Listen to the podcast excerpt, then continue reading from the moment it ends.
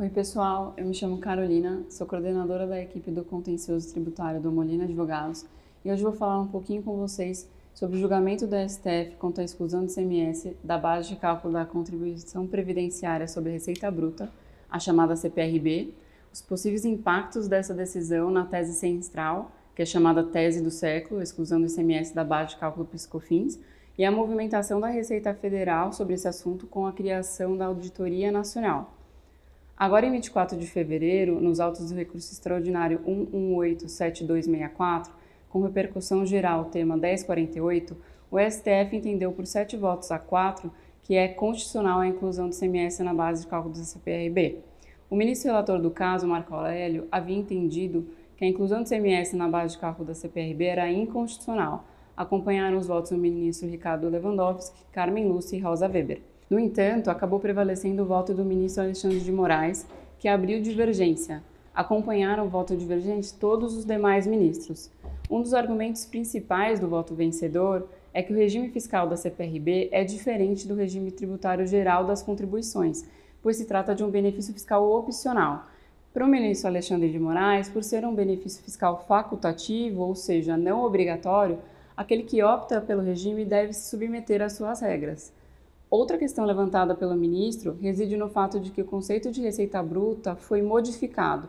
Isso porque o Decreto-Lei 1598-77, depois da alteração promovida pela Lei 12.973 de 2014, trouxe a definição do conceito de receita bruta e de receita líquida para fins de incidência tributária, e de acordo com a nova lei, seria permitida a inclusão de tributos no conceito de receita bruta.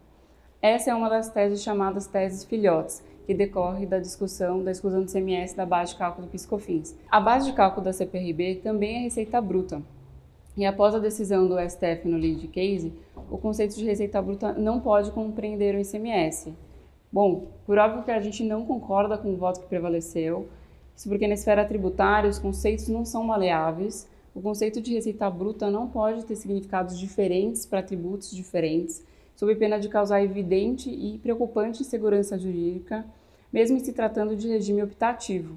Ademais, o ministro Alexandre de Moraes se pautou na lei e não na Constituição Federal, sendo certo que o STF é o guardião da Constituição Federal. Os preceitos constitucionais devem partir e serem buscados nela.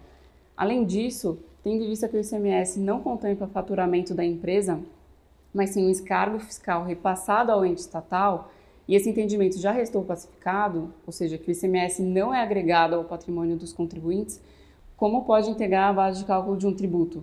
Nem mesmo a lei pode mudar o conceito de receita bruta para incluir o ICMS. Assim, se o STF já definiu que um conceito de ICMS não pode ser considerado como receita, pois apenas transita provisoriamente pela contabilidade da empresa até o pagamento, esse conceito não pode ser desvirtuado apenas por se tratar de regime opcional, até mesmo porque não há expressa previsão legal de que o ICMS deva compor a base de cálculo da CPRB, ou de que esta deva corresponder à receita acrescida do valor de ICMS, violando assim a decisão, o princípio da legalidade.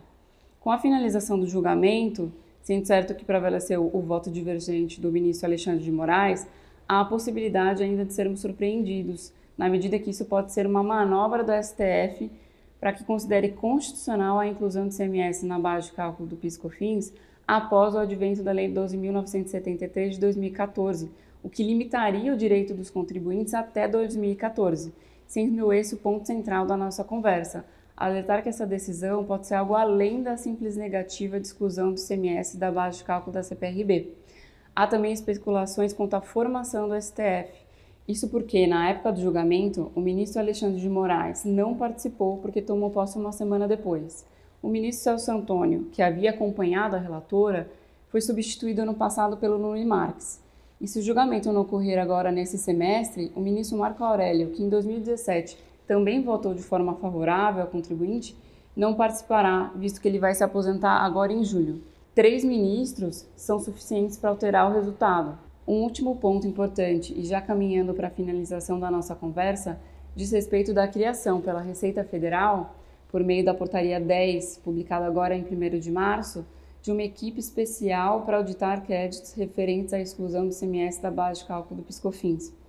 Trata de uma equipe nacional que vai analisar os créditos provenientes dessas ações judiciais informados em declaração de compensação, que será composta por auditores fiscais da Receita Federal. Essa equipe vai ter o objetivo central de analisar o direito creditório, analisar as declarações de compensação, providenciar a emissão de despachos decisórios, providenciar o lançamento de ofício de multa e tributos e o encaminhamento para representação fiscal de fins penais, caso aplicável, e demais procedimentos associados à análise dos direitos creditórios. A princípio, as atividades da equipe nacional serão realizadas pelo prazo de um ano, a contar a partir de 1 de março de 2021, prorrogável pelo mesmo prazo por ato específico do subsecretário-geral da Receita Federal.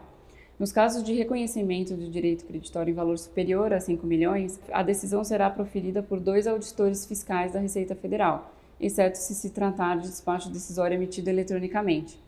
Na prática, a criação de uma equipe especializada no tema deve representar uma maior rapidez na análise dos créditos pela Receita Federal.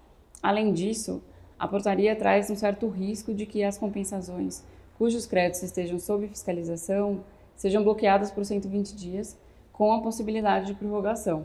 Nos casos em que a análise resulte em rejeição ao direito creditório pleiteado, será facultado à parte a apresentação de manifestação de inconformidade com o objetivo de ver reconhecidos os valores requeridos. Essa temática abordada hoje é de suma importância justamente para alertar todos os contribuintes que possuem ações nesse sentido para que fiquem atentos e acompanhem os nossos reportes, que atualizarão vocês dos próximos acontecimentos e decisões a serem proferidas pelo Poder Judiciário quanto à tese do século, que, segundo a União, envolve cerca de 20 bilhões de valores a serem devolvidos aos contribuintes.